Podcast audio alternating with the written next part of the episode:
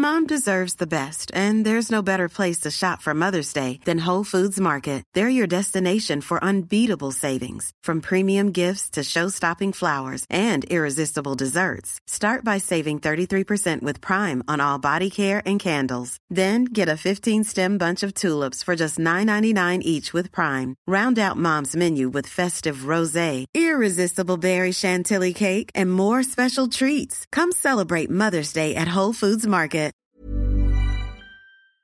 C'est pas réel. Enfin, je. C'est incroyable que ça nous arrive. Je, je, je, crois que du coup ça fait partie du processus d'acceptation et que pour l'instant il n'est pas fini ce processus. Et voilà, c'est pas, pas comment c'est possible que ça nous arrive? Ok. Et ton chéri?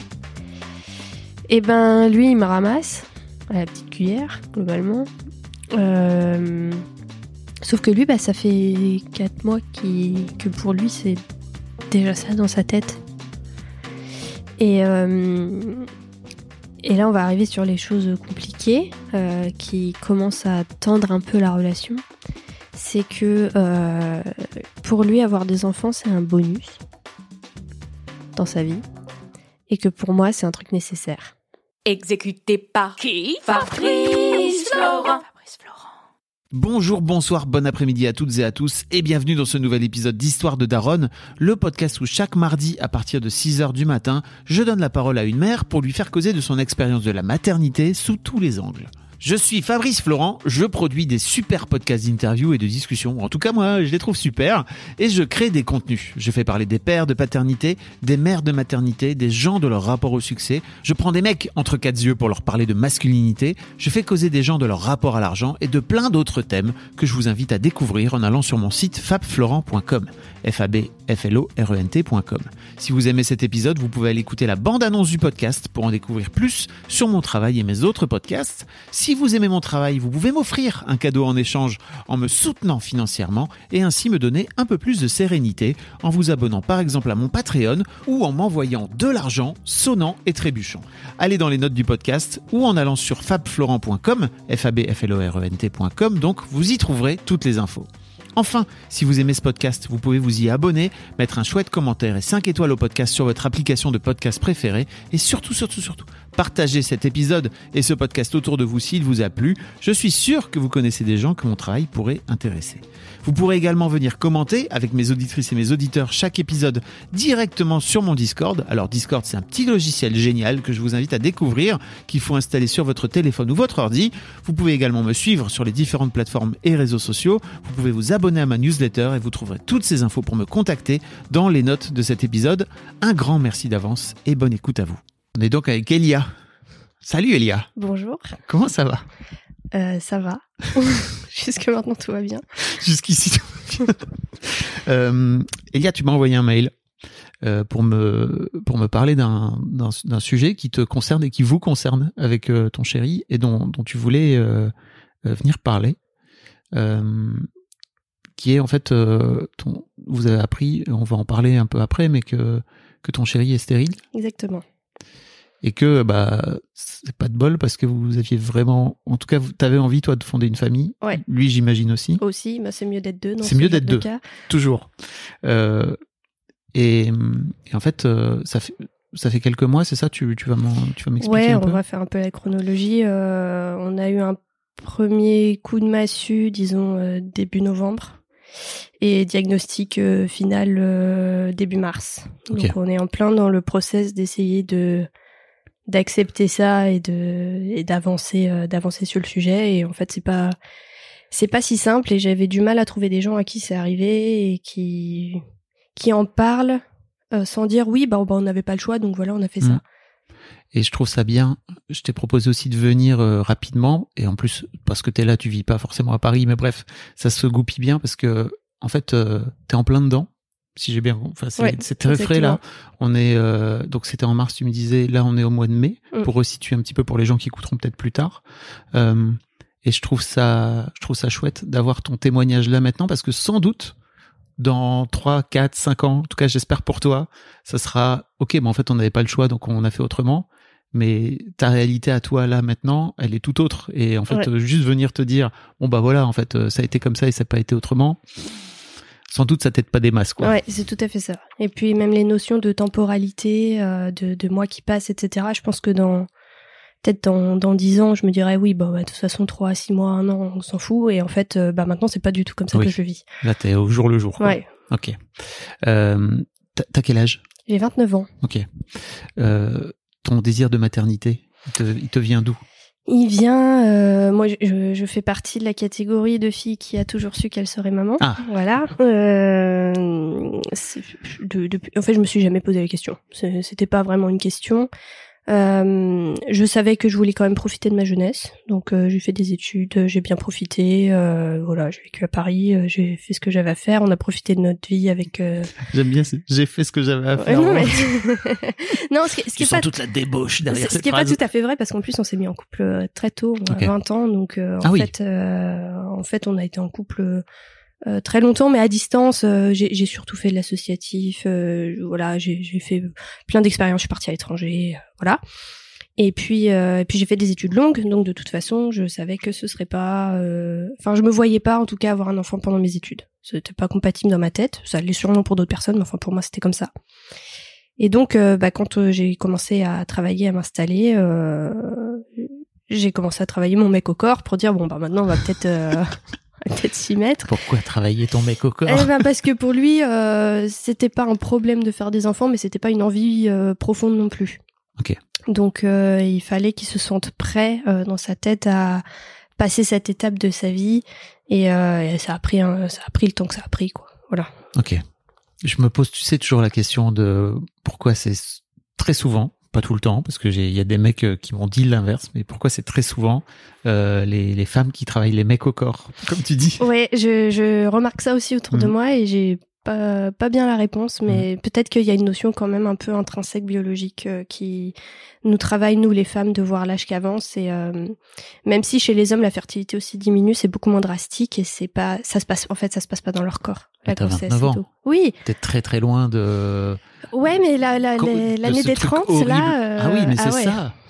Parce que est-ce que autour de toi, t'as aussi des copains, des copines qui commencent à devenir euh, parents? Eh, eh, tous, ça fait partie du. Enfin, tous, j'exagère, mais euh, Ouais. il y en a beaucoup, quoi. Donc, euh, ça fait partie du, des choses qui travaillent. euh, Ok. Il y a un truc très, c'est dingue à quel point les êtres humains, on est des, des êtres grégaires finalement, tu vois. Et, euh, et après, après, c'est pas pour remettre en, en cause ton, ton désir de maternité, Mm. mais c'est vraiment euh, ce truc de, en fait, t'as le temps, tu vois, fondamentalement. Ouais, mais je comprends que le tic tac, euh, il existe, quoi, tu vois. Mais ça m'étonne toujours un peu. Ouais, je pense que je faisais partie euh, peut-être de celles qui étaient le- près le plus vite. Et finalement, je suis celle qui va peut-être avoir leurs enfants Mm. le plus tard. Et c'est plutôt ça qui me travaille. C'est que je pensais faire partie des premiers du groupe d'amis. Et, euh, ou des groupes d'amis, parce qu'il y en a plusieurs. Et au final, c'est pas vraiment ça- comme ça que ça se passe. Mm. Quoi.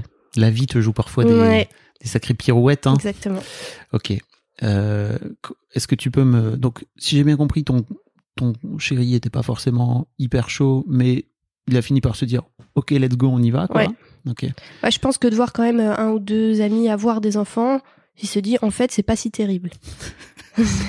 c'est faisable, c'est réalisable sans, sans non plus devenir euh, devenir complètement zombie et, euh, et Oui. puis réussir à vivre. Donc euh, il a vu des potes aller au resto avec des enfants, euh, il a vu bon il s'est dit en fait euh, en fait on survit quoi. Oui. Il y a moyen de garder une vie. Ouais, c'est plutôt la petite enfance qui lui fait peur. Je pense qu'il se projette très bien avec des enfants Mm. entre euh, 5 et 15 ans.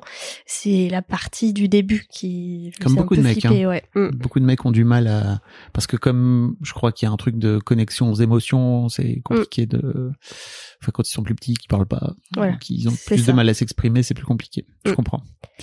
Euh, il a pas voulu venir euh, parler lui? Euh, Tu non, en as parlé? Oui, je lui ai dit, bien sûr, je, je demandé autorisation quand Oui, même de merci. raconter notre histoire. Mais euh, c'est pas le genre de mec qui parle facilement. Mhm. Déjà, là, je le traîne chez le psy pour parler de tout ça. Euh, C'est déjà un grand pas pour lui. Donc, je pense que venir parler en micro, c'est encore un step. euh, Bon alors si jamais tu nous écoutes, tu es le bienvenu quand tu veux, Euh, parce que j'imagine que pour lui, euh, ça doit pas être très simple non plus. Non, mais vra- vraiment, on a des réactions complètement différentes et euh, ça, ça joue énormément sur la façon dont on vit le truc l'un l'un et l'autre. Le, voit- le fait de voir l'autre réagir différemment, ça, voilà, le contre-champ est un peu est un peu étrange à, Oui, à vivre. Ça fait un miroir euh, étonnant. C'est ça. Euh, comment ça s'est comment ça s'est goupillé alors? Comment ça s'est passé? Et ben, on vous? avait pris les choses très très en avance parce que moi, je suis quelqu'un qui aime bien planifier. Euh, donc, euh, T'es ingénieur hein, de formation. ouais, je suis ingénieur. je suis scientifique. Alors euh, voilà. Est-ce que t'étais parti en tableau Excel avec euh, OK mon, Euh, mon cycle d'ovulation C'est- presque ça. Ouais, j'ai- arrêté la pilule très en avance parce que j'avais j'avais 15 ans de pilule euh, Diane 35 hyper euh, voilà hormonalement hyper forte. Donc, je m'étais dit je vais laisser six mois à mon corps tranquille pour euh, se remettre. Ça se trouve je vais pas avoir des cycles qui vont revenir tout de suite. Alors je surveillais ça avec grande attention. Je faisais de la symptothermie. Je voulais voir si j'ovulais. Enfin bon voilà. Ah ouais. Ouais ouais j'étais au taquet. Ok. Euh... T'es biologiste aussi hein, Oui. pour expliquer, pour remettre un peu de contexte aussi Oui. pour les gens. En fait, J'ai plusieurs casquettes parce que j'ai fait une école de physique-chimie à la base. Et ensuite, j'ai en biologie. Mais donc, euh, voilà, en sciences, euh, les sciences m'intéressent de manière générale. Je me euh, permets de le préciser parce que j'imagine que ça a aussi Oui. un impact sur la Ouais, façon ouais. dont tu vis le truc. L'autre truc que je voulais dire aussi, c'est j'en profite pour faire une petite promo pour l'épisode de Louise. Je sais pas si tu l'as écouté. oui, je l'ai écouté. qui a fait exactement la même chose que toi et qui s'est dit ok je vais arrêter la pilule et en fait j'en ai encore pour six mois et en fait qui s'est retrouvée enceinte quasiment du jour au lendemain Mm. Euh, et en fait je crois qu'elle n'était pas tout à fait prête enfin, en tout cas de ce qu'elle raconte Ouais. c'est c'est venu beaucoup trop vite par rapport à ce qu'elle se disait donc euh, faites gaffe euh, les filles si jamais vous écoutez effectivement il y a aussi cette euh, il y a aussi cette possibilité que le cycle soit un peu déréglé par euh, la pilule etc mais c'est pas Mm. Il forcément y a des gens pour qui c'est pas vrai. Bon, moi, en l'occurrence, ça a mis trois mois à peu près. Donc, ça allait. Et puis, on s'était dit, bon, on fait gaffe, mais en vrai, si ça arrive plutôt on est prêt, c'est juste qu'on avait un déménagement, on achetait un appart, etc. Donc euh, il m'avait dit je préférerais quand même éviter que tu sois au milieu des nausées euh, et Oui. compagnie euh, quand on est en train de déménager. Oh, la trentaine où tu coches toutes les Là, cases bah de la ouais. vie Exactement. Bah, pour lui, c'était un critère d'avoir acheté un appart avant de faire un enfant. ok Pour avoir vraiment le- l'endroit où on pouvait Mhm. accueillir cet enfant de Le manière voilà, la plus sécurisée possible, etc. Donc euh, voilà, on a déménagé. Alors là, euh, je dis allez, on go, on y va. Je sais que j'ai vu le tel jour. euh, J'étais voilà. Je j'ai eu mes règles en septembre. Je l'ai vécu assez mal en fait parce que je sais pas pourquoi. c'est assez ambivalent parce que d'un côté, comme je savais comment ça fonctionnait, j'étais quasiment sûre que ça allait marcher. Et d'un autre côté, je voulais m'y prendre très en avance parce que j'avais peur que ça ne marche pas. ok Donc, euh, j'ai été très déçue, en tout cas. Après, je suis partie en voyage. Euh, je savais que j'ovulais, genre le jour où je revenais. Alors, euh, je- voilà, il fallait absolument que... voilà, Bon, le bas de combat. on va de combat. Bon, ça, il, il était pas... Il était moyen chaud avec l'idée, voilà, du rapport. Mais tu m'étonnes. Mais je crois que j'ai vraiment, mais j'avais que ça en tête, quoi. Moi, j'arrivais pas, j'arrivais pas Ah ouais. à, à faire abstraction, quoi. J'arrivais pas à me détendre sur le truc. Mais Vraiment pas. Mais pourquoi? Parce que moi, ça faisait genre euh, cinq ans que, en vrai, j'étais prête et que et que maintenant j'en avais marre d'attendre. Ok. Bon, Et tu la lui vie, avais la vie joue des tours, donc parfois, mais voilà. Oui. Tu lui avais partagé que Oui. ça faisait 5 ans. Ok. Ouais, D'accord. il le savait. Ok, ok.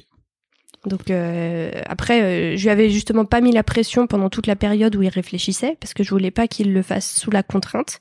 Mais par contre, une fois qu'il était d'accord, là, fallait que ça, fallait que ça avance. Quoi. Qu'est-ce qui, qu'est-ce qui fait que tu, parce que, qu'est-ce qui fait que tu t'es mis la pression comme ça? Bah déjà, j'avais une de mes meilleures copines qui était enceinte, et il y avait ce côté, euh, je veux un bébé avant 30 ans. Et donc là, j'allais avoir 29 ans. Si je voulais avoir ce bébé avant mes 30 ans, il fallait absolument que je tombe enceinte euh, Mais tout ça dans les mois qui arrivent. Je ne sais pas. En, fait, moi, dans mon idée, je voulais avoir un premier bébé genre entre 27 et 29 et un deuxième entre 30 et 32. Mais pourquoi faire des plans? Mais je sais pas. Je, je, sais pas pour, pour, euh, parce que j'avais pas envie d'être trop vieille quand j'aurai mes enfants parce que j'avais envie de pouvoir en profiter longtemps. Ok. Je pense qu'il y a une, euh, ça, ça va peut-être revenir après dans la suite de la conversation, mais une espèce de peur de la mort qui, qui me poussait à faire les choses euh, vite. Ok. Et j'avais déjà pris énormément de temps justement à profiter du reste de ma vie, à prendre le temps de faire des études, à pas me mettre de barrières euh, avec des enfants ou autres pour faire ce que j'avais envie de faire. Maintenant, c'était une autre phase de ma vie. Ok. Voilà. Et Pardon, de te cuisiner un peu comme Non, ça, mais mais je trouve ça trop normal. intéressant parce que c'est des vrais trucs qui existent Mm. euh, sociétalement. Et je trouve ça hyper intéressant de chercher à, à gratter un peu ce qu'il y a dessous, quoi. Tu vois, pour, pourquoi faire, pourquoi faire des plans de vie, tu vois Alors qu'en Ouais. fait, le but de la vie, c'est quoi? Hiring for your small business? If you're not looking for professionals on LinkedIn, you're looking in the wrong place. That's like looking for your car keys in a fish tank.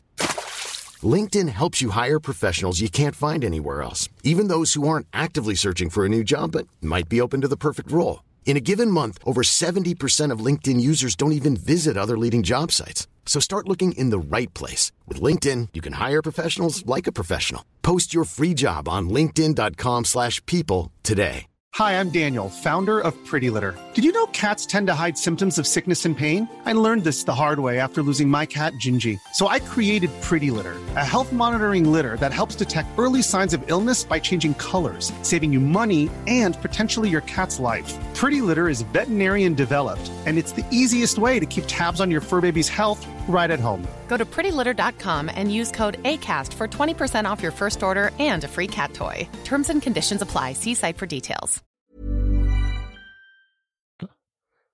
C'est de vivre. Ouais. c'est un bon début. non, mais c'est vrai. Ouais. Et après, je comprends, tu vois, que t'as envie, tu te dises, ok, dans, dans telle et telle année que t'aies besoin. En fait, Mm. on a tous besoin de planifier des choses, tu vois. Mais c'est vrai que euh, et j'étais pareil, hein, tu Ouais. vois. Donc, je, je suis pas en train de te dire que c'est c'est des conneries qu'il faut pas le faire. C'est juste avec le recul aujourd'hui, je me dis, hmm, je sais pas trop pourquoi, euh, tu vois, te te, te foutre des des, des étapes comme ça qu'il faut que tu coches. Ouais, avec le recul, je pense que je, le, je me dirais, mais c'était complètement con. Mm. Mais euh, Pas- ouais. Non, c'est pas complètement con. C'est Oui. juste, c'est un. Non, parce qu'en plus, je juge pas. hein, tu vois, Ouais. c'est vraiment. Je trouve que de cette là, ça, te- ça te fout de la pression. Tu vois. Ah bah ça c'est certain, Euh, la pression elle est là. Oui. La pression elle est là.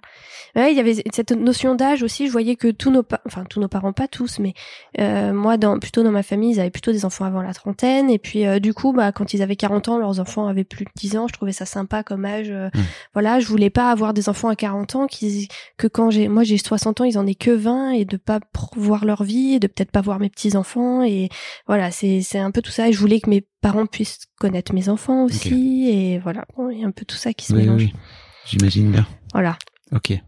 Donc, 29 ans, euh, branle-bas de combat, euh, tableau Excel, etc., Ouais. etc. Ton chéri, il est là. Ok, on est vrai. Est-ce qu'on est vraiment obligé de tout programmer l'intégralité de nos coïts? Ouais. Mais toi, t'es un peu en mode productivité, quoi, pour le coup. Là, là, faut que ça avance. Et puis, et puis du coup, euh, vu que je suis mon cycle, je me rends compte que euh, euh, ma phase lutéale, qui est la phase après l'ovulation, qui est censée faire entre 11 et 14 jours, ne fait pas entre 11 et 14 jours. Elle fait plutôt entre euh, 9 et 10 jours. Donc, je me dis, si ça se trouve, j'ai pas assez de progestérone, parce qu'évidemment, j'avais fait toute la biblio. Donc, je vais aller voir ma sage-femme pour qui me suivait en, en symptothermie pour en discuter avec elle, voir s'il n'y a pas un petit truc à faire. Alors, au début, elle me donne des plantes, des trucs comme ça, ça change pas grand-chose. Donc, je retourne la voir et elle me dit, bah, faut peut-être donner un tout petit coup de pouce hormonal pour que pour que ça fonctionne bien. Euh, puis on va faire passer un spermogramme à votre mari juste pour être sûr de pas vous donner des hormones pour rien. Mais ça faisait quoi, trois, quatre mois qu'on essayait? Vraiment, enfin pas très temps. longtemps.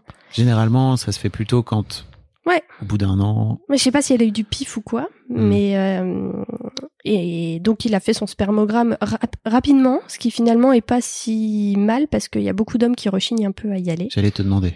Voilà. Est-ce que, est-ce qu'il y est allé ou pas? Non, non, il a pris son rendez-vous. Enfin, on a pris son rendez-vous parce que quand même faire la démarche tout seul, euh, on n'en était pas là. Mais euh, on, a, on, a, on, a- s'est- on s'est mis sur Doctolib. Allez, on se met sur Doctolib, on prend son rendez-vous. Les gars, Voilà. merde, vous n'avez pas besoin de- d'une femme pour prendre vos rendez-vous. Putain. Ouais.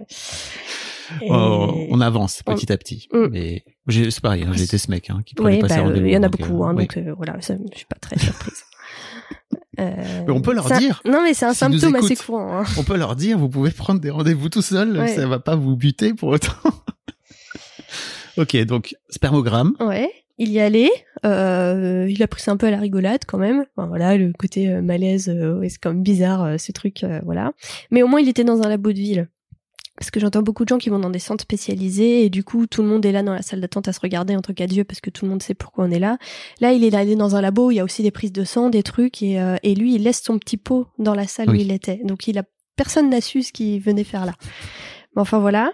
Et puis euh, et puis le soir même on reçoit les résultats par mail Et sur le mail, c'est marqué euh, les résultats ont été transmis à votre médecin, c'est vous, c'est lui qui vous les communiquera. Et l'anecdote marrante, c'est que lui, il râlait comme un putois parce qu'il dit mais c'est complètement, c'est complètement débile leur truc. Il me demande de donner mon mail, mon numéro de téléphone pour m'envoyer les résultats, il m'envoie pas les résultats. Et là, moi, j'étais livide. Toi, et t'avais compris. Moi, j'avais compris. Moi, je lui ai dit s'il t'envoie pas les résultats, c'est qu'il y a un problème. Alors après, il y a une variété de problèmes. hein. Ça peut être euh, tératospermie, de, enfin, des- Va tout un tas de. hein, Ouais, que- euh, les spermatozoïdes, ils peuvent être peu mobiles, ils Oui. peuvent être de forme bizarre, ils peuvent être pas très nombreux, ils peuvent être, euh, voilà, il y a plein, plein de pathologies du sperme, disons, possibles. Donc on savait, on savait pas ce que c'était. Bon, alors là, moi, ça a commencé à, à mouliner sévère, et en plus, on a mis dou- 10 jours à récupérer les résultats. What? Parce que ma sage-femme, elle était, euh, elle avait deux cabinets, il l'avait envoyé par courrier au mauvais cabinet, là où elle était pas en ce moment-là. Elle arrivait pas à se connecter sur le serveur du truc pour les récupérer. Enfin bon, ça a été un, un massacre. Tout ça pour qu'elle nous appelle environ dix jours plus tard. Qu'est-ce qui se passe pendant euh, les- ces 10 jours dans ta tête? Euh, Moi, c'est dur. Euh, je j'alterne entre espoir et désespoir. Genre non, mais si ça se trouve c'est rien, si ça se trouve il y a plein de possibilités. Euh, j'avais fait déjà, bah, pareil, j'avais fait toute la biblio sur internet euh, pour essayer de comprendre ce qui était possible qu'il est, pourquoi, comment, qu'est-ce qui était euh, réversible, pas réversible, machin. Et puis lui de son côté, il a, il s'est dit tout de suite le jour où je lui ai dit mais si, si c'est comme ça c'est qu'il y a un problème, il s'est dit ok, je pars du principe que je ne peux pas avoir d'enfant. Et donc lui, il a commencé à intégrer cette idée-là à ce moment-là. Ah ouais. Alors que moi, jusqu'à mars, Donc là, là, on est en novembre. là on hein, est en novembre, on est tout début novembre, le- on est le mardi 8 novembre, j'ai- gravé Oui. cette date dans ma tête, et jusqu'à mars, euh, moi je vais avoir de l'espoir. Et lui, il en a déjà plus, Depuis jour 1. depuis jour 1. Ok. Donc est- là-dessus, on a... C'est là que j'adorerais, pardon, c'est là que j'adorerais la voir au, au- ouais. à mon micro. hein. Bah, je, je pense qu'on on appréhende la vie de manière différente, Mhm. de manière générale. Et, euh, et là, ce, il, il préfère partir du principe qu'il n'aura pas quelque chose euh, plutôt que d'élaborer euh, 50 000 théories. Et euh, il dit au pire, je serai content. Mhm. Et sinon, je serai pas déçu. Mhm. Voilà. Je comprends. Alors que toi, Alors que moi, j'ai toujours ce petit espoir qui, qui reste là. Euh, donc, euh, quoi qu'il en soit, ce mardi 8 novembre, la, la sage-femme nous appelle et nous dit écoutez, euh, voilà, le résultat, c'est zéro. ah donc c'est pas, c'est pas des spermatozoïdes plus mobiles, etc. C'est juste, il y, en- Zéro. il y en a pas. Rien, nada. Euh, donc moi, à ce moment-là, enfin, le, le, le, le sol s'est ouvert sous mes pieds. Vraiment, je me suis euh, effondrée. J'ai fait que pleurer pendant une semaine. En télétravaillant tant bien que mal pour pas que les gens se rendent compte que j'allais pas bien, mais autant dire que j'ai pas été efficace Hmm. pour un sou. Euh, Qu'est-ce qui se passe en toi à ce moment-là? c'est hum, beaucoup de peur qui ressortent. Euh, moi, je réalise tout de suite. Je dis, mais tu te rends pas compte, en fait, euh, va falloir qu'on passe par les PMA. Moi, j'ai écouté 50 000 podcasts. Euh, je sais ce que c'est que la PMA. Je sais que ça va être extrêmement dur psychologiquement et j'ai très peur. Euh, à ce stade, je, la, la sage-femme nous explique, euh, en fait, euh, il y a plein de raisons d'avoir euh, zéro spermatozoïde.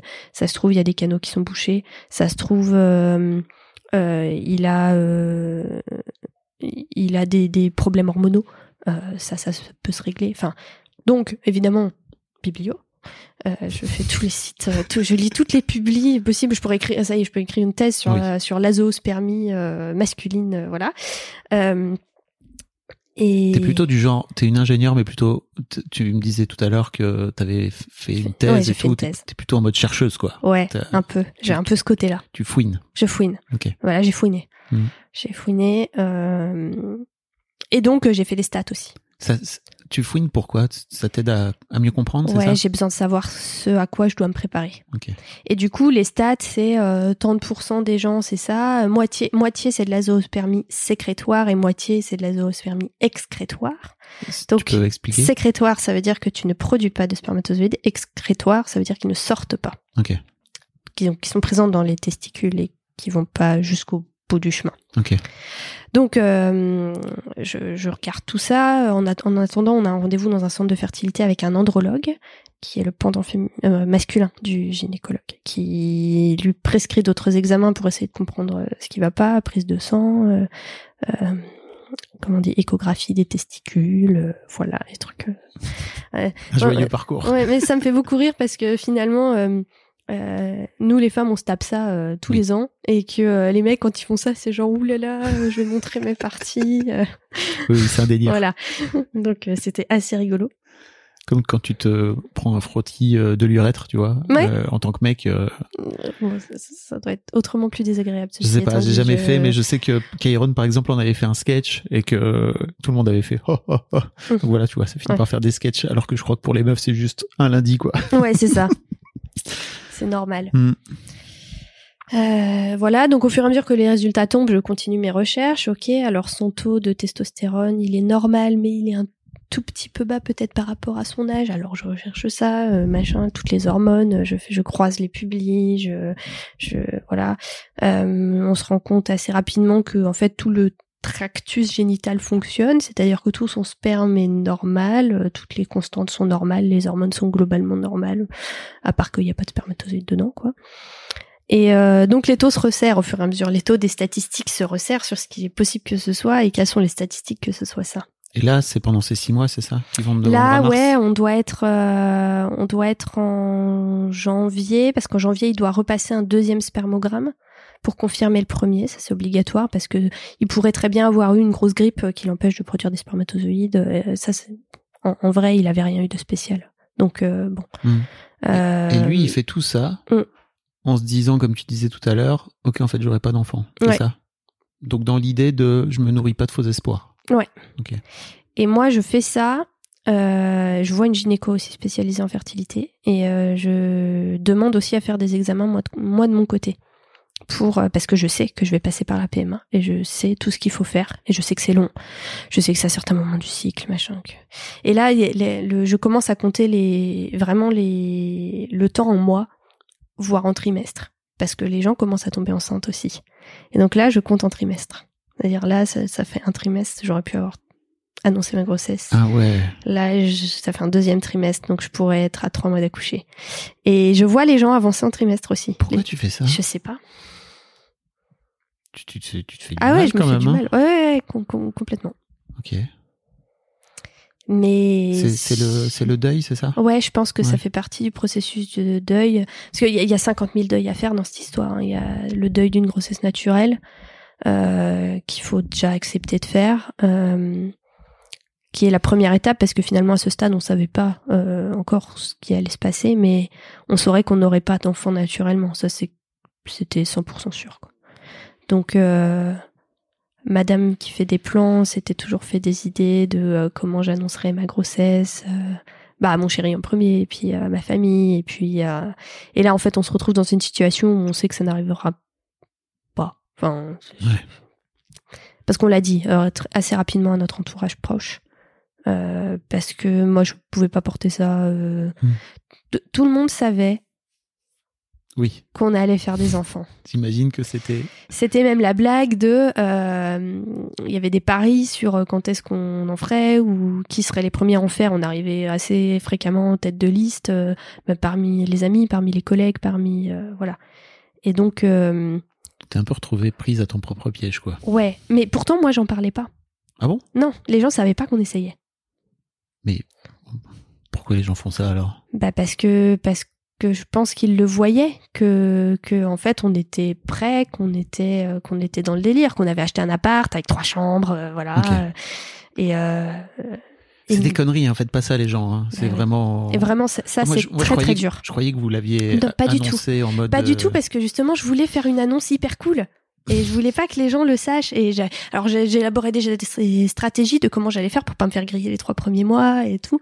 Et euh, et, et bon, les, les gens s'en doutaient et du coup les gens faisaient des blagues. Et au début, je trouvais ça marrant parce que effectivement on essayait, donc euh, je trouvais ça marrant. À un moment donné, j'ai plus trouvé ça marrant du tout. Ok. Donc c'était aussi pour couper les blagues finalement que, que tu l'as annoncé. Ouais. En tout cas, pour couper euh, les espoirs que pourraient se faire euh, mes parents, qui parce que ma mère elle avait hâte aussi, euh, pour euh, les amis qui, qui eux étaient en train de faire des bébés, donc tous les sujets tournaient autour de ça, et pour moi c'était un peu compliqué, c'est toujours un peu compliqué. Donc voilà, les, gens proches en tout cas on l'a dit, et puis au fur et à mesure que ça avançait, on va peut-être le faire chronologiquement, mais j'y reviendrai. Je l'ai dit aussi à des gens un petit peu moins proches parce que ça devenait ça devenait difficile. Ok. Voilà. Donc là, on est en février-mars, c'est ça? Ouais, là on est en février-mars, le deuxième spermogramme revient identique. Euh, du coup, le l'andrologue lui prescrit des tests génétiques. Euh, cariotype, c'est-à-dire on va regarder ses chromosomes et puis on va regarder ce qu'on appelle les microdélétions du chromosome Y. Donc là, statistique, dans les, dans T'es les- reparti à chaque voilà. fois. Les microdélétions du chromosome Y, euh, déjà, c'est un dixième des gens qui font partie des un dixième des gens qui font partie des un dixième des gens qui ont des problèmes. Voilà, donc euh, on réduit quand même le, le Oui. champ.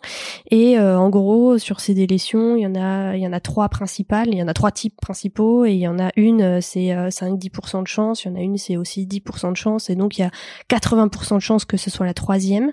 Et si c'est la troisième, euh, on peut aller faire une ponction des spermatozoïdes. Euh, c'est juste qu'ils sont un peu coincés, Oui. euh, pas trop bien au bon endroit. On va les récupérer et on peut faire après euh, des fives ou Oui. autres avec ces spermatozoïdes. Donc je me dis 80% de chance quand même, ça, devra- ça devra le faire. Ça, ça, ça, ça l'a pas fait du coup. voilà. Donc nous on est le 1 sur 400 000. Waouh. Voilà. Donc il manque un tout petit bout de chromosome Y qui code quelques gènes qui permettent de fabriquer les spermatozoïdes.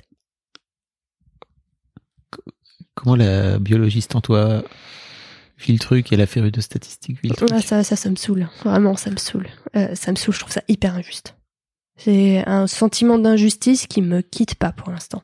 Encore aujourd'hui, là Ouais. Enfin, Ça fait quelques mois, ça, je Ouais. peux- je, comprends. Donc euh, pourquoi, pourquoi nous, on est jeunes, on est en bonne santé, on... il boit pas, il fume pas. euh, De nous deux, c'est plutôt moi qui bois un peu raisonnablement, mais enfin voilà. Euh, on fume pas. euh, Bon, on va pas dire qu'il fait énormément de sport, mais enfin, il est pas non plus. euh, Il est voilà, il est en bonne forme physique, il est pas en surpoids, il est pas. On en a aucun facteur de risque, quoi. Mais la génétique, euh, il n'y a pas de facteur de risque pour la génétique. 1 sur 400 000. 1 sur 400 000. Donc ça veut dire que sur euh, la population euh, lyonnaise où on habite, euh, il y en a un, et c'est lui. en gros. Pourquoi tu fais ça Je sais pas, je sais pas. Pourquoi tu rapproches Pourquoi tu fais ça Je comprends, je comprends ton besoin, tu vois, Ouais. de, de, de- Je comprends ton besoin hein, de venir mettre une image, tu vois, et de te dire, ok, bah en fait c'est le gars dans Lyon qui. Ouais. Mais pour, ok. Pourquoi? Je sais pas, peut-être un besoin de, de, de contrôle ou de voilà de pour comprendre pour comprendre ce qui se passe et Rationaliser un peu. ouais rationaliser je pense parce que parce que c'est tellement improbable. Encore aujourd'hui il y a des matins je me réveille où je me dis mais c'est c'est c'est pas réel. Enfin je c'est incroyable que ça nous arrive. Je, je, je crois que du coup ça fait partie du processus d'acceptation et que pour l'instant il n'est pas fini ce processus. Et voilà c'est pas comment c'est possible que ça nous arrive? Ok. Et ton chéri? Et ben lui, il me ramasse à la petite cuillère, globalement. Euh, Sauf que lui, bah, ça fait quatre mois qui... que pour lui, c'est déjà ça dans sa tête. Et, euh, là, on va arriver sur les choses compliquées euh, qui commencent à tendre un peu la relation. C'est que pour lui, avoir des enfants, c'est un bonus dans sa vie. Et que pour moi, c'est un truc nécessaire. Et ça, il le vit, je- en tout cas de ce qu'il me dit et de ce que j'ai l'impression, je ne veux pas parler pour lui non plus, hein, Oui. mais euh, euh, il le vit très mal parce qu'il a l'impression que la vie que j'ai ne me plaît pas. Puisque je suis incroyablement malheureuse de ne pas pouvoir avoir d'enfant. Enfin, en tout cas, dans l'état actuel des choses. Oui. Quoi. De- Et de façon naturelle. Et de façon naturelle. Ce qui était un peu ton plan, en fait. Ce qui était un peu mon plan, et puis j'ai des pensées qui me traversent, qui me disent, mais il y a 50 ans, on n'aurait pas eu d'enfant, quoi. Mhm. Et du coup, on me dit, ouais, mais du coup, c'est super cool de vivre à notre époque, parce que à notre époque, il y a plein de solutions pour faire quand même des enfants. Je dis, ouais, mais naturellement, si, voilà, si, si je m'étais mis avec toi il y a 50 ans, on n'aurait pas eu d'enfant. Et ça, vraiment, ça me travaille. Mais pourquoi? Mais je sais pas. Et- je, c'est ouais. bah, C'est sans doute dans l'acceptation, quoi. Oui, je Encore pense fois, que ça fait. T'as besoin d'aller toucher le fond Mm. pour, euh, pour rebondir. hein, mais- Ouais. Bah ça, ça, ça c'est un peu passé. C'était vraiment au début où je me Mm. disais, mais en fait, euh, euh, en fait, ces histoires d'infertilité, bah, ça veut dire que euh, on aurait pu ne, on aurait pu ne jamais, enfin, on pourrait ne jamais avoir d'enfant. Et cette, cette perspective-là, euh, moi, non, c'est, c'est pas possible. Quoi. Enfin, vraiment, c'est pas possible. Je, on va pas parler de lui hein, parce qu'il est Ouais. pas là et euh, encore une fois si tu veux venir à mon micro n'hésite pas je serais ravi de- d'en parler avec toi Euh, j'en profite euh, peut-être pour euh, euh, signaler des épisodes que tu as écoutés Oui. l'histoire de Daron j'imagine euh, avec Benoît Ouais. qui bah, lui-même est stérile mais c'était il y a longtemps Ouais. il a deux enfants aujourd'hui euh, qu'il a dont, parce que sa femme a, a fait un don de sperme en fait Mhm. et on parle beaucoup de, de stérilité etc c'est hyper intéressant et euh, et donc Loïc aussi, de l'autre Mm. côté, qui lui a, a donné son sperme, qui Ouais. explique. euh, que j'ai adoré cet épisode avec lui parce que vraiment, il m'a ouvert une porte que j'avais pas, Mm. que j'avais jamais imaginé entrouvrir quoi. C'est hyper intéressant. Dans toutes tes peurs là, Mm. t'as aussi cette peur d'être une moins bonne mère? Ouais. Ouais, parce que euh, je me dis que si jamais je reconnais pas des choses de nous dans mon enfant, euh, ce qui fi- finalement ça peut arriver même si c'est ton enfant biologique, hein, mais malgré tout, voilà, ça, ça travaille un peu plus quand tu sais que ça va pas être le cas. Euh, j'ai j'ai peur de moins bien réussir à l'aimer si jamais euh, je, je je- je reconnais rien ou je me demande d'où ça vient ou voilà et quand tu sais que c'est le tien et que tu te demandes d'où ça vient et puis que tu dis oh bah ça se trouve il y avait un arrière grand oncle ou je sais pas quoi qui avait ça tiens c'est marrant c'est rigolo et que là on se dit bah en fait euh, on sait pas d'où ça vient on ne saura jamais d'où ça vient parce que peut-être ça vient de quelqu'un qu'on connaît pas c'est pas la même chose Et tu crois que c'est en rapport avec euh, tout ton travail, encore une fois, de biologiste euh, Eh ben pas tant parce que je sais qu'au contraire la génétique ça fait vraiment pas tout. hein. Euh, L'épigénétique ça fait vraiment pas mal de choses au contraire. Alors l'épigénétique, c'est L'épigénétique, en fait, on a un certain nombre de gènes dans le corps et euh, ces gènes s'expriment ou non euh, selon différentes conditions qui sont liées à l'épigénétique. Donc l'épigénétique, c'est tout ce qui vient dire bah tiens tel gène finalement tu t'exprimes et tel gène finalement toi tu fermes ta gueule, on veut pas t'entendre. ok. Voilà. L'épigénétique fait, enfin, Bah joue énormément. joue beaucoup plus Joue énormément. que la Euh, génétique. Ouais. Parce que t'as beau avoir les gènes, s'ils s'expriment pas, il va rien se passer quoi. Et donc toi, t'as peur que si ton enfant te ressemble pas, Mm. tu ne vois pas en lui, euh, enfin, il y y euh, y a cet amour euh, qui ne va pas se déclencher, c'est ça? Bah, pe- peut-être, euh, peut-être. euh, Mais ça sera quand même. Oui, ce sera, mon, Ça sera ce tes sera gènes le pour mien, le coup. mais ce sera pas le nôtre. Et du coup, j'ai aussi peur à l'inverse que mon conjoint il ait plus de mal à s'attacher à cet Mm. enfant. Ça aussi, ça, ça travaille. Ok. Et pourtant, lui, il me dit complètement l'inverse. Il me dit, mais moi, il n'y aura aucune question à se poser. Tu vas être enceinte, tu vas le porter, ce sera mon enfant. Tu lui as fait écouter euh, le podcast avec Benoît ou pas? Ah oui, je lui fais écouter. Qu'est-ce qu'il en a pensé?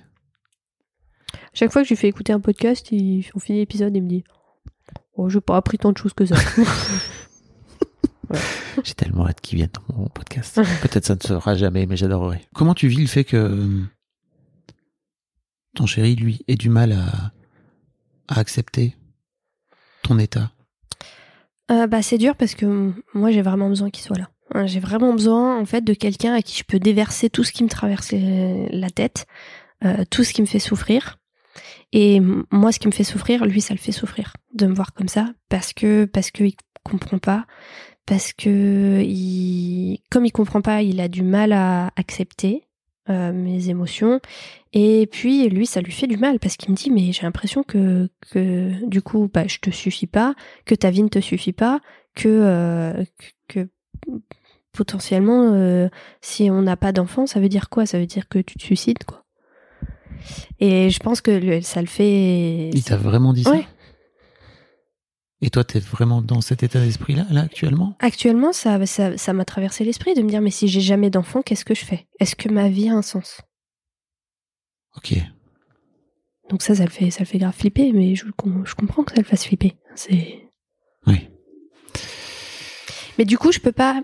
J'ai du mal à être moi-même et à laisser déverser tout ce qui, Ouais. tout. Mais, mais je pense que finalement, ça fait partie de l'acceptation d'avoir ces pensées qui passent par Bien là sûr. et qui peut-être vont s'atténuer au fur et à mesure du temps. Oui. Puis t'es pas encore passé en mode, ok, je vais me mettre à rechercher tout ce qui se passe par rapport à la PMA et faire des enfants, etc. Donc Mhm. ça prouve bien que t'y es pas encore. Ouais. Parce que sinon, je t'imagine très bien commencer à faire, ok, on va trouver des solutions désormais. Ah bah j'y suis là déjà dans la Ça solution. Ah oui, oui, oui, oui. Ah bah oui, moi ça... En fait, le, le jour où j'apprends une mauvaise nouvelle, je pleure pendant X heures et le lendemain, je rentre en action. Ok. C'est, je pense, c'est ma façon de rebondir et de. Donc euh, le lendemain où on a, bon, on a eu le résultat, on avait un rendez-vous avec euh, le chirurgien qui était censé l'opérer, qu'on avait pris en avance au cas où, parce que 80% de chances quand même, on va peut-être prendre le rendez-vous, euh, et qui, qui était détestable d'ailleurs. Je j'ai pas, pas du tout aimé ce monsieur qui nous reçoit en nous disant bon alors il y a trois solutions, euh, soit vous faites pas d'enfant. Euh, soit euh, vous adoptez, soit bah faut faire appel à un tiers d'honneur. Mais genre hyper naturel. Nous, ça faisait deux jours qu'on venait d'apprendre qu'en fait on il, il pouvait pas avoir d'enfant. Euh, chaud. J'avais envie de lui dire si on est là, c'est qu'on en veut des enfants. hein, c'est enfin Les chirurgiens. Ouais. Ils sont pas forcément formés à l'empathie, si j'ai bien compris. Voilà. Et, et moi, j'étais complètement désemparée parce que je savais que faire appel à un don, c'était encore des mois et des mois dans la vue.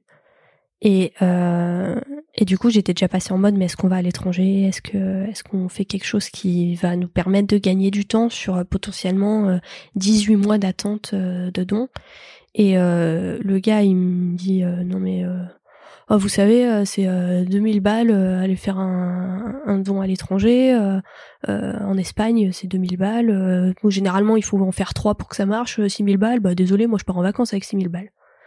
Le chirurgien t'a dit ça Oui. Waouh. Désolé. Voilà. Je Incroyable. lui dire, mais je, je m'en fous de ton avis, je m'en fous de ce que toi t'as envie de faire. euh, euh, le mec, il avait l'air d'avoir 18 enfants parce qu'il dit ouais, moi, vous savez, euh, moi j'ai de tous mes enfants, il y en a quasiment aucun qui me ressemble. Oui, bon, d'accord. euh, voilà. Bon. C'était sans doute pas les mots que vous vouliez entendre à Pas ce du tout. Pas, du tout. Donc, Désolé. voilà. C'est toi. c'est- c'est comme ça. C'est- Donc, euh, bah, j'ai repleuré pendant X heures en sortant de ce rendez-vous Mm. parce que j'avais voilà, j'avais besoin d'évacuer un peu tout, toute la frustration que j'avais euh, de, de, de tous ces nouveaux deuils à faire. Donc, faire le deuil de d'un enfant génétiquement, qui serait génétiquement le sien. Euh, ce qui est a priori, on en avait déjà parlé en fait à- à- avant de faire des enfants, de qu'est-ce qui se passerait si l'un de nous deux pouvait pas en avoir. Donc on savait déjà que euh, on voulait quand même tenter une grossesse euh, parce que moi j'avais envie de connaître la grossesse euh, plutôt que de faire une adoption ou quelque chose comme ça.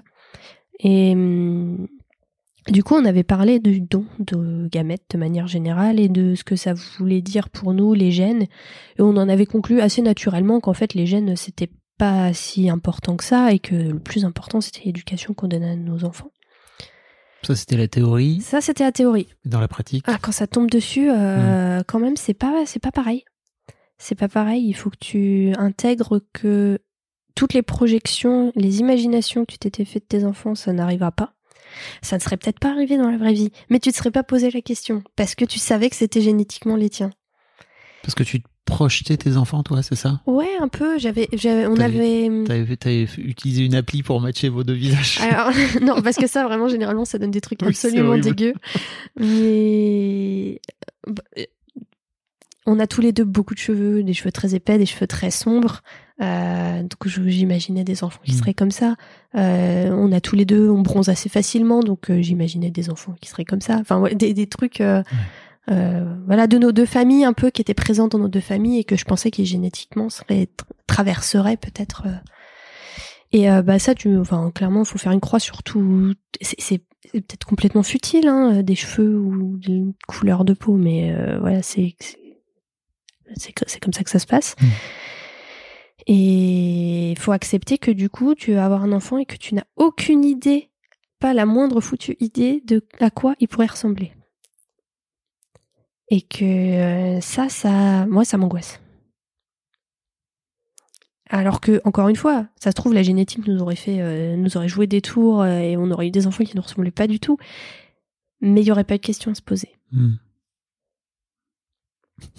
C'est Voilà. terri- c'est terrible parce que j'ai l'impression que tout ce parcours là, c'est en train de mettre à l'épreuve ton besoin de contrôle. Ah, que- complètement. Mais c'est du coup, c'est peut-être l'univers qui vient m'expliquer qu'il faut que je lâche prise. Hein, mais euh, C'est facile de dire euh, lâche prise. tu Ouais. vois. ah bah, c'est surtout facile quand c'était de la théorie. Quand c'est dans la pratique, euh, Mm. voilà. Puis il y a toutes les émotions qui viennent se mêler à ça, tout un tas d'angoisses, tout un tas de voilà de, de deuil à faire euh, qui sont qui sont pas simples. Ça vient poser d'autres questions parce que quand on reçoit un don euh, en France, par exemple, le, si on veut plusieurs enfants, parce que moi dans l'idée je voulais plusieurs enfants, deux en tout cas, au minimum deux, et euh, tu n'auras pas le même donneur pour tes deux enfants. Et du coup ça me, ça me questionne aussi, parce que pour moi deux enfants ils avaient forcément le même, enfin deux frères et sœurs avaient forcément le même patrimoine génétique. Là, ça, allaient se ressembler d'une manière ou d'une autre. se ressembler. Moi, je ressemble à ma sœur, lui Oui. il ressemble à ses frères. Donc, on avait un peu cette histoire familiale de gens qui se ressemblent. Et là, on va avoir des enfants qui vont pas, potentiellement pas nous ressembler. Je me dis, s'ils me ressemblent pas moi, ils vont ressembler à quelqu'un que je connais pas. Et cette, euh, ouais, je pense à la peur de l'inconnu, en fait, hein, qui, Mm. qui ressort. Et ça c'est dur. Et ça, c'est dur. Ça, c'est dur. Et lui de son côté, sans, encore une fois sans parler de lui, mais toi comment tu vis Comment il réagit Lui, il est, il est plus tranquille avec, Ouais, avec il est plus tranquille avec l'idée. Et c'est ça qui est assez drôle, c'est que finalement, c'est lu- lui qui va pas transmettre son... ses gènes. Et c'est moi que ça gêne le plus. Et ça, c'est assez étrange. Enfin, je dis pas que ça le gêne pas. hein. Il m'a dit. euh, après, il, il s'exprime, il exprime assez peu ses émotions. Euh, au moment où ça nous est arrivé, il m'a dit Bon, te- je, je te le dis avec mes mots, mais clairement, ça me fait chier. Mais je vais pas m'apesantir là-dessus.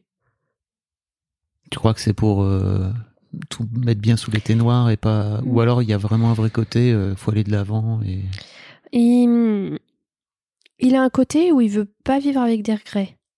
Et donc, à chaque fois qu'il prend une décision, cette décision est arrêtée et il va pas repenser à euh, est-ce que j'aurais dû faire Mm. ça ou pas. Euh, moi, moi, je suis pas comme ça. moi, je suis pas comme ça. Donc, euh, Pourtant, c'est marrant parce que ça va pas forcément avec l'état d'esprit très cartésien et très scientifique, Ouais. tu vois. Tu vois, ok, bah une fois que t'as passé cette étape, après l'étape d'après logique, Mm. c'est l'étape d'après, quoi. Ouais, alors que moi j'ai tendance à revivre les choses et à me redire mais si j'avais fait ça comme ça, euh, si j'avais du, du coup é- évidemment le, le fait d'apprendre que son mec ne peut pas avoir d'enfant et, et si si j'avais été avec quelqu'un d'autre ça se serait passé comment? Alors que je veux pas du tout être avec quelqu'un d'autre. Oui. Mais ça traverse l'esprit à un moment donné. Et ça s'arrête assez rapidement parce qu'au final euh, on a construit quelque chose ensemble et que Là actuellement, euh, il m'a posé la question. Il m'a dit mais si vraiment avoir des enfants, euh, bah, c'est le truc le plus urgent pour toi là maintenant, bah, trouve quelqu'un d'autre avec qui faire des enfants. Je dis mais moi c'est pas ça qui m'intéresse. Moi je veux faire une famille avec toi. Je veux pas. Je, je, serais toute. Alors je serais toute seule. Peut-être que j'aurais envie de faire des enfants toute seule, mais parce que j'ai pas d'autres opportunités de faire des enfants. Mais là actuellement, je veux faire un enfant avec toi et je ne veux pas faire d'enfant sans toi. Ok. Voilà. J'imagine que ça tend votre relation, tous- toutes ces discussions évidemment. dont vous avez sans doute pas besoin en fait en vrai. Non, non. Et puis, ce qui, ce qui, ce que je trouve injuste encore une fois, c'est que bah, tous les gens qui font des enfants normalement, ils n'ont pas à traverser ça. Et et pourquoi nous, alors que tout allait bien, qu'on qu'on était méga prêts, euh, qu'on était, ouais, mais vraiment super préparés. On avait déjà commencé à lire, des livres, on avait, on avait déjà pensé à comment comment on voulait s'organiser, on avait parlé d'énormément de choses pour que justement ça se passe le mieux possible. Et euh, et pourquoi nous, on est obligé de traverser tout ça, quoi. Je suis très heureux de t'avoir, tu sais, à mon micro là, parce que je crois que on sent que t'es en plein dedans, effectivement. Ouais. T'es- pas, encore du tout passé la phase d'acceptation, et c'est trop chouette de. Merci beaucoup de venir, euh, Ouais. de venir raconter, de J'espère venir te ça raconter. servira à d'autres gens. quoi. Oui, parce que j'ai encore une fois, je t'imagine pertinemment une fois que tu auras passé ce cap-là. Mm. Je vois comme t'es. tu vas passer en mode. Mais en fait, c'est intéressant parce que t'as l'air d'avoir déjà été chercher des solutions, etc. En tout cas, c'est ton cerveau, c'est ça qui va chercher des solutions. Ouais. Mais j'ai l'impression que le cœur, il y est pas, quoi. Ouais, le cœur, il a un peu de mal à, à suivre la cadence et euh, du coup, j'ai un peu l'impression d'être en dissonance cognitive entre euh, ma rationalité qui veut que là tout aille vite, qu'on qu'on rentre dans les démarches, etc. Et mes émotions qui qui, qui me disent euh, c'est chaud quand même, c'est chaud ce qui se passe. Et c'est dur pour toi d'accepter de laisser le temps aux émotions de prendre le temps? Ouais, parce que j'ai d'autres émotions qui viennent se mettre. Plus le temps passe et plus j'ai des émotions aussi, euh, je sais pas si on va utiliser le mot négatif, mais désagréables, qui viennent me dire en plus le temps passe, en plus, euh, en plus telle personne elle est enceinte, en plus telle personne elle est enceinte, en plus là j'en ai eu trois la semaine dernière. Ouais, mais on Ouais, s'en fout de la vie des autres. Ah ouais, je peux pas moi. Ah ouais? Vraiment, ça c'est c'est atroce, atroce. À chaque fois que j'ai une annonce de grossesse, j'ai l'impression que je vais crever. Mais c'est pas une compète, la vie. Ah mais c'est pas une question de compète? Bah, un peu, là, de la façon dont tu le dis. Ouais. C'est au premier arrivé. Je sais pas si c'est une question de premier arrivé. C'est par contre moi j'ai l'impression que je vais hum, que je suis en train de louper quelque chose. Que je vais pas vivre ça avec mes potes. Que Ah, qu'ils vont tous. euh, Enfin voilà, ça va. Ça, ils vont tous euh, passer le truc et puis nous on va arriver euh, deux ans plus tard. euh, mais c'est trop bien, au contraire. Ils vont te filer tous les tips. ouais peut-être. Il y en a plein, Mais moi j'en avais déjà carrément des types. Je leur enfile alors qu'ils- que moi j'ai pas fois, encore t'as d'enfant. des tips de théorie, Ouais, c'est vrai. si je puis me permettre, vrai. sans vouloir faire le vieux con. hein, mais Ouais, non, tout à T'as beaucoup, beaucoup de théories, et en fait, euh, les vrais tips, ils viennent après. Ils Ouais. viennent dans la pratique.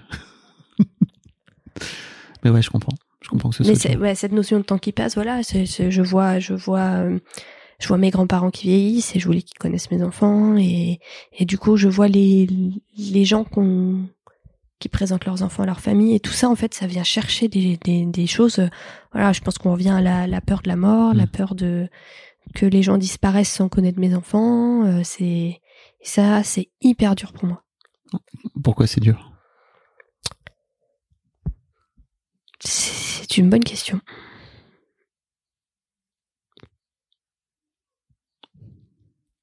Je sais pas. Je sais pas. Je sais pas pourquoi je me mets autant, euh, autant ce critère-là dans ma tête, mais euh, je j'étais tellement fière à l'idée d'avoir un enfant et de pouvoir euh, le présenter. Moi, j'ai connu trois, quatre, quatre arrière-grands-parents.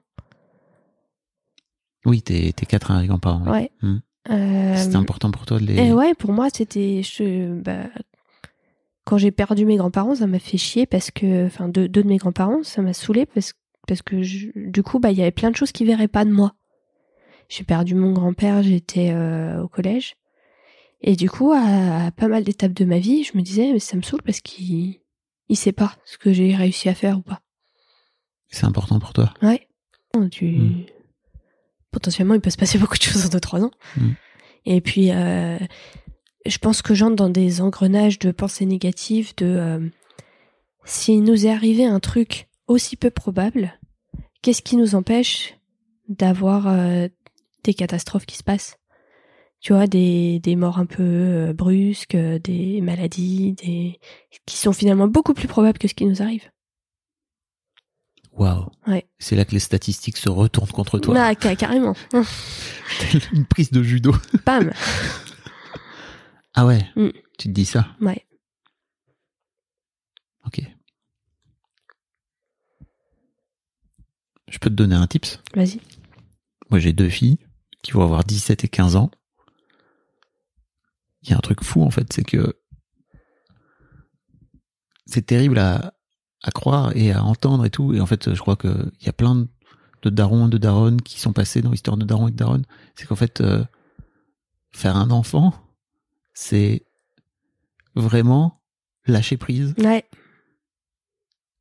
Et en fait, euh, à un moment donné, c'est ton enfant et quoi qu'il arrive, quoi que tu puisses faire, etc. Bah, et là aujourd'hui, je le vois parce que mes filles sont grandes, tu vois. Donc il y a vraiment ce truc où elles commencent à vouloir vivre leur vie, elles prennent des, des décisions, elles font des trucs. Je fais, ok, bah, c'est juste des êtres humains à part entière, Ouais. quoi. Ce qui est marrant, c'est qu'au quotidien, euh, je suis pas du tout dans le contrôle. Je suis plutôt détente, euh, je suis plutôt euh, bah tiens on a envie de faire ça on fait ça, euh, je planifie pas tant que ça, je suis régulièrement en retard, enfin voilà, je suis pas du tout, je suis plutôt dans le lâcher prise sur les choses du quotidien, mais sur cette planification générale de vie, euh, j'ai du mal à accepter que ça sorte de ce- que ça sorte de ce que j'ai prévu quoi. Hmm. Je sais pas si t'as écouté l'épisode avec mon frère. Non, je un crois pas. vieil épisode d'Histoire de Daron, je vous mettrai le lien parce que c'est pareil. Il raconte que aujourd'hui il a deux enfants, tu vois. Euh, alors c'est un peu différent parce qu'ils ont fini par le faire euh, naturellement, mais ils étaient partis en mode OK PMA et tout. Mm. Et en fait, euh, c'est pareil, ils avaient, un plan. Et en fait, à un moment donné, la vie a fait, eh bien non, paf, Bim. tu vas tout remettre en cause, etc. Et euh, mais je comprends que tu sois en, en plein dans le dur là. Ouais. Et justement, pour tous ces gens autour où tout est tellement facile, même des gens qui, objectivement, avaient l'air vraiment moins près que nous, que vraiment on n'aurait pas parié là-dessus. euh, et je, je culpabilise énormément de penser ça parce qu'en fait, avoir des enfants, ça se mérite pas. Euh, mais malgré tout, des gens qui sont pas qui sont ensemble depuis vraiment pas longtemps, ou des gens qui galèrent un peu dans leur quotidien déjà sans enfants, ou voilà, on se dit, ben, euh, comment ça se fait que pour eux, ils claquent des doigts et ça marche tout de suite, et que nous, on va se taper euh, potentiellement des années de galère, euh, qui vont éprouver notre couple, qui vont... C'est- Qu'est-ce qu'on a fait pour mériter ça, quoi? Qu'est-ce qu'on a fait dans une autre vie? J'en sais rien, mais... Bah rien. Rien, mais c'est. Et le, comprendre que la vie est vraiment injuste, alors que jusqu'à maintenant, elle avait été plutôt cool avec moi. Mm. Euh, je me prends vraiment une grosse baffe, quoi. Mais tu sais pertinemment que les statistiques, elles veulent rien dire. Ouais. Tu le sais ou au fond ou toi? Ouais, je, je le sais, je le sais, puisque euh, euh, les trucs de dire euh, bah c'est complètement improbable, bah oui, mais bon, si euh, euh, de temps en temps ça tombe et de temps en temps bah ça tombe là, quoi. Enfin voilà, c'est bah c'est bah, voilà, c'est tombé, c'est tombé sur nous, mais du coup, euh, quand des fois j'ai des quand, quand ça va pas dans ma tête, j'ai des angoisses qui montent. Par exemple, je suis partie au Japon. Et à la fin de mon voyage au Japon, euh, qui a duré quelques mois, j'étais vraiment pas bien euh, dans ma tête parce que j'avais très envie de rentrer et euh, je, je me sentais seule. Et du coup, j'avais très très peur qu'il y ait euh, des tremblements de terre et que le mont Fuji euh, euh, entre en éruption et que je puisse jamais rentrer chez moi. Ah ouais. Voilà. Ok. On était sur ce genre d'angoisse. Et euh, bon, en l'occurrence, il y en avait des tremblements de terre et puis surtout, j'ai eu un petit un petit coup de flip parce que j'avais une appli qui me prévenait si jamais il y avait des gros trucs et elle s'était mise en route en mode attention euh, 5 4 3 2 1 euh, euh, tremblement de terre niveau 9 sur l'échelle de Richter.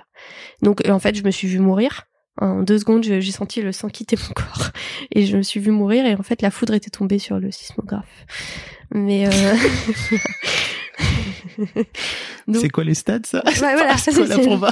Exactement, c'est quoi la proba? Et du coup, je me rassurais en disant non, mais la probabilité que le mont Fuji entre en éruption, elle est super faible. Oui. Et donc, ça n'arrivera pas. Sans doute plus que 1 sur 400 000, non? Je sais, je sais plus. Honnêtement, à ce stade, je sais Tu plus. les as faites les, tu les as faites les probas? Ouais, j'avais, j'avais sûrement regardé, hein, mais j'avais vu c'est tous les temps de millions d'années. Là, ça fait que Mhm. tant de millions, d'années- enfin de milliers, plutôt de centaines, parce qu'ils Oui. plantent quand même régulièrement c'est plus en éruption. Mais franchement, ça va le faire. Et, euh, et du coup, là, un peu le, le- voilà, le contre-champ de ce de ce truc-là, c'est que bah là, c'est arrivé quoi. Si tu veux, je t'enverrai une vidéo que j'ai faite que je vais mettre aussi dans les liens sur euh, mon rapport à la peur et comment j'ai inversé mon rapport à la peur. C'est trop intéressant. Ouais, il me semble que je l'avais vu, mais je crois qu'il faut que je la revoie. Ouais. Parce que là, tout ce que tu es en train de te faire, c'est des films dans ta tête. Ah ouais, c'est complètement des films. C'est Hollywood. Mm. C'est vraiment un studio. euh, Je suis très créative que en plus. t'auto-produis totalement et que vraiment personne, personne ne, sauf, toi en fait. T'es juste en train de, de, de te compliquer la vie quoi. Mm. Et hum, qu'est-ce qu'on peut te souhaiter? Eh ben, au nouvel an, j'ai refusé qu'on me souhaite euh, de réussir à faire un enfant. Je voulais pas qu'on me dise ça parce que je me dis si je me mets la deadline, en plus j'ai 30 ans là en décembre. Donc si je me dis si je me mets la deadline fin 2023 pour euh, pour avoir un enfant, euh, je sais que je vais hyper mal vivre mes 30 ans, le passage à 2024, etc. Donc je voulais pas, je voulais vraiment pas qu'on me souhaite ça. Euh, Peut-être que ce qu'il faudrait me souhaiter, c'est de d'être en paix avec cette idée, Hmm. d'être en paix avec ça. Et... Mais bon, là, là, je vois, dé- je vois déjà que ça me ça me travaille parce qu'on a pris les premiers rendez-vous pour avoir des dons en France. Et clairement, il nous annonce euh, fin 2023, début 2024. Donc ça vient chatouiller, là. Ça vient chatouiller. C'est 30 ans, ça Bah vient oui. chatouiller, tout ça. Et, euh, et ça, pour l'instant, j'ai du mal à l'accepter. J'ai encore cette voix dans ma tête qui dit Je suis pas d'accord avec ça. Je suis pas d'accord avec ce qui m'arrive. Oui, mais t'as pas, beau ne pas être d'accord, c'est ce qui t'arrive. Mais pour l'instant, j'ai cette voix qui dit Ouais. mais je suis pas d'accord. Mais t'auras l'impression d'avoir raté si tu as un enfant à 31 ou 32 Non, ans? je pense qu'à posteriori, non. Je, non, je- non, mais là aujourd'hui. J'aurais l'impression d'être en retard. Je pense. Mais parce que aussi, je sais que j'en veux. J'aimerais en avoir un deuxième. Et du coup, je me dis que plus on perd de temps maintenant, plus on va perdre de temps après, parce qu'après, si tu renvoies un deuxième, il faut tout recommencer, tout le système, et que ça va prendre aussi du temps. Et donc, en fait, je, je vois déjà les années se cumuler et la quarantaine approcher, et là, je me dis, mais ça se trouve, j'aurais jamais. Déjà, j'aurais jamais. Peut-être jamais de premier, déjà, en plus, j'aurais peut-être pas de deuxième. Enfin, voilà, c'est. T'as même pas 30 ans. Ah, ouais, mais. Respire. J'ai envie de respirer pour toi. Je Ouais. suis désolé, mais je vais prendre un petit moment parce que je Ouais. crois que tous les gens ils vont avoir envie de respirer derrière leur micro. Je vais leur mettre l'angoisse de ouf. Respire un coup. Ouais. Non, là vraiment fais-le. Non, fais-le vraiment. Ouais, j'ai du mal. Je suis un peu coincée. Mm. hein. T'as toute la vie devant toi. Ouais, j'ai toute la vie devant moi. Mais bah, il y a le côté scientifique qui revient et euh, tu sais, ils font des dosages euh, qu'on appelle d'AMH. L'AMH, c'est la réserve ovarienne en gros. C'est ce qui te dit euh, combien de combien de- qu'est-ce qui te reste. Normalement, euh, à mon âge, on est censé être à 3 et moi, je suis déjà à 2,1. Et la dame, elle dit non, mais tant que c'est au-dessus de 2, ça va. On commence à s'inquiéter quand c'est en dessous de 2. Oui, d'accord, mais ça va qu'en décroissant et moi, je suis déjà à 2,1 et j'ai 29 ans. Donc euh, ça, ça, ça rajoute une couche de stress, quoi. J'ai un vieux sage un jour qui m'a dit, tu sais, la vie trouve son chemin. Ouais. Toujours. Enfin là, elle le trouvera pas toute seule. Va falloir l'aider un peu quand même. hein. Ouais, mais. Mm. Je comprends. Mm.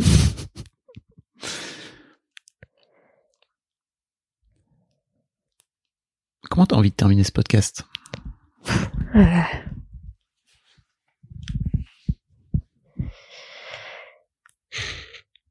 Est-ce qu'il y a un sujet sur lequel je t'ai pas amené dont t'aurais aimé parler hum, On a pas mal balayé quand même. Euh, Si, il y, a un- il y a un truc qui, me fait flipper. et Je pense que ça va. Les gens vont peut-être pas comprendre, mais j'ai on- j'ai hyper peur qu'on nous pique les prénoms qu'on avait prévus. Quoi Ah, moi, je suis une fan de prénoms depuis toute petite. J'adore euh, décortiquer les prénoms des gens, pourquoi, comment, euh, euh, qu'est-ce que j'aime comme prénom, qu'est-ce que j'aime pas. Tu t'appelles Elia, Oui, T'as un c'est- prénom un peu c'est particulier. déjà assez rare. Mm. Et euh, du coup, ça me passionne. Et euh, ça fait des années qu'on en discute des prénoms qu'on veut donner et, euh, et de pourquoi ça nous plaît. Et je me dis, s'ils passent tous avant nous et qu'ils nous piquent tous nos prénoms, ça- qui, qui tous? Ah bah les potes, les potes, les collègues, les tous tous les gens euh, qui sont enceintes, enfin toutes les femmes qui sont enceintes, les couples qui attendent un enfant. euh. Mais parce que vous avez mis publiquement votre liste de prénoms euh, non sur non non, Internet mais ou- non, mais justement je la garde hyper secrète. Mais je me dis s'ils ont la même idée que moi, je vais être dégoûtée. Waouh. Ouais. Ok, je comprends. Si euh, si un, truc que je pourrais que sur lequel on pourrait finir, c'est vraiment euh, euh, l'attitude des gens. L'attitude des gens quand tu généralement il faut se dire que quand tu penses que quelqu'un veut un enfant et qu'il t'annonce pas de grossesse, c'est probablement qu'il y a un souci. Donc et ça sert à rien d'aller emmerder les gens et de sous, sous couvert de taquinerie euh, euh, essayer d'aller Taquinerie en plus? Ouais, mais c'est ça, c'est euh, ah bah dis donc comment dire sur la sur la liste des gens que je dois avoir des enfants, je vous mets en premier, machin. Ouais, c'est super, mais Hmm. je- je- je- j'ai pas envie d'entendre ça. Donc Tu les auras boulés un peu ou pas? Euh, non, j'ai j'ai énormément de mal. Euh, J'y arrivais quand euh, quand on était positif sur le fait que ça marche. Euh, je trouvais toujours des pirouettes pour. euh, ah bah non, mais tu sais, si ça se trouve, un tel, il sera enceinte avant moi. Bon, un tel est enceinte avant moi, du coup. Hein, voilà. Mm. Mais hum, là, ça me coupe la chic. Vraiment, je peux, je, je sais pas. souvent je, je fais un rictus gêné et puis coup je change de conversation. Et les gens, j'ai l'impression qu'ils captent pas quoi. Ils doivent peut-être se dire ah bah elle me cache sa grossesse. Bah ouais, mais non, pas du tout. Euh, pas du tout et euh, Il y a un moment où il y a la colère non dans la phase de deuil? Ouais, il y a énormément de colère. Il y a, il y a pas, il y a beaucoup de colère. Il y a beaucoup de colère. Ou des gens qui disent, euh, euh, écrit dans un mail, désolé de pas avoir répondu plus tôt. ça a été, je, je- c'était un peu compliqué. euh, j'ai pas trop beaucoup eu le temps. J'ai déménagé. Ah bon, je croyais que t'all- t'allais m'annoncer une autre bonne nouvelle. Eh Bah euh, ouais, mais en fait, euh, juste dites rien quoi. Hein, je... C'est, j'ai l'impression que sur la parentalité, les gens se permettent quand même euh, d'ouvrir Oui. leur bouche un peu sur tout et n'importe quoi et et c'est hyper euh, c'est hyper gênant. Et puis après, il y a les gens qui le savent et qui ne savent pas quoi dire non plus. Et euh, ça, je j'ai envie de dire euh, euh, juste demander comment ça va. Mm. Il y a des gens à qui je l'ai dit, notamment au boulot, parce qu'il y a une collègue qui m'a annoncé au boulot, au boulot qu'elle était enceinte trois jours après que nous on ait eu le résultat final. Et je me suis écroulée devant elle. Donc il a fallu que euh, il a fallu que je lui explique que voilà que c'était vraiment difficile. Et du coup, je l'ai annoncé au petit groupe d'amis euh, du boulot. Et, hum, et je leur ai dit, voilà, n'hésitez pas à me poser de questions, des questions. En fait, je suis ouverte à en parler. Euh, c'est pas parce que c'est difficile psychologiquement que que je, que si, si vous êtes curieux ou que vous voulez savoir, je vais pas mal le prendre. Donc allez-y. Et en fait, depuis, j'ai l'impression que tout le monde se regarde comme Mm. ça dans mon dos et personne n'ose me demander comment ça va. Et j'ai envie de dire, les gens qui sont malades ou qui ont perdu un proche, on va leur demander comment ça va. Pourquoi est-ce que moi, on ne me demande pas comment ça va? Et c'est vraiment un gros, gros tabou, j'ai l'impression. C'est, euh, c'est bizarre parce que c'est à la fois un gros tabou et à la fois, les gens se permettent de faire des remarques dessus tout le temps. Donc j'ai un peu de mal à comprendre le... Je crois que les deux vont ensemble, c'est-à-dire Ouais. que les gens font des remarques parce que en fait c'est un tabou. Mm. Voilà, donc mot final de ce podcast, j'espère que ça permettra aux gens de, de peut-être prendre du recul par rapport à ça et, et de d'oser parler de ces sujets-là comme, comme d'un autre sujet avec euh, tranquillité et avec bienveillance. J'ai hâte d'avoir la suite de ton histoire Ouais, dans mon je te podcast tiendrai au courant. avec grand plaisir. Merci beaucoup Elia. Comme Merci je à te l'ai dit, c'est très précieux que tu viennes euh, raconter ça. Et bah, je, je vous souhaite tout le meilleur. Je te souhaite tout le meilleur. Et puis, euh, je te souhaite de fermer ce studio hollywoodien là qui est dans ta tête. Ce serait bien qu'il entre en faillite. oui, c'est ça. Un blockbuster nul là, et puis hop, c'est terminé. On passe à autre chose. Un grand merci. Merci. Un grand merci à vous d'avoir écouté jusqu'au bout. Pensez à rejoindre le serveur Discord pour venir commenter avec le reste de ma commu. Je vous trouverai tous les liens dans les notes de cet épisode. Et si mon travail vous plaît, je vous rappelle que vous pouvez m'offrir en échange un peu de sérénité en vous abonnant à mon Patreon ou en m'envoyant de l'argent en vous munissant de votre CB. Vous trouverez tous les liens dans les notes de cet épisode également. Bonne fin de journée et j'espère à très bientôt pour un nouvel épisode de podcast. Mom deserves the best, and there's no better place to shop for Mother's Day than Whole Foods Market. They're your destination for unbeatable savings, from premium gifts to show-stopping flowers and irresistible desserts. Start by saving 33% with Prime on all body care and candles. Then get a 15-stem bunch of tulips for just $9.99 each with Prime. Round out Mom's menu with festive rosé, irresistible berry chantilly cake, and more special treats. Come celebrate Mother's Day at Whole Foods Market.